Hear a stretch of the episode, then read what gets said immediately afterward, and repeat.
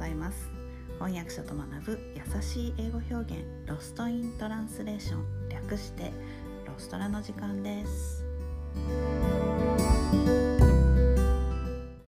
えー今日のフレーズは気にしないで。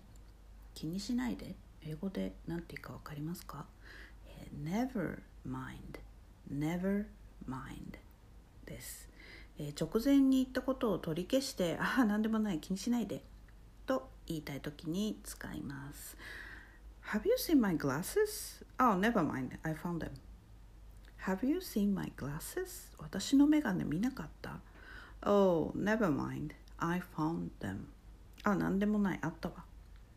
えー、never mind は他にもいろんな場面で使える表現なのでまた別の機会にご紹介したいと思います今日のレッスンはここまでですそれでは月曜日張り切っていきましょう Thanks for listening. Have a great day. Bye.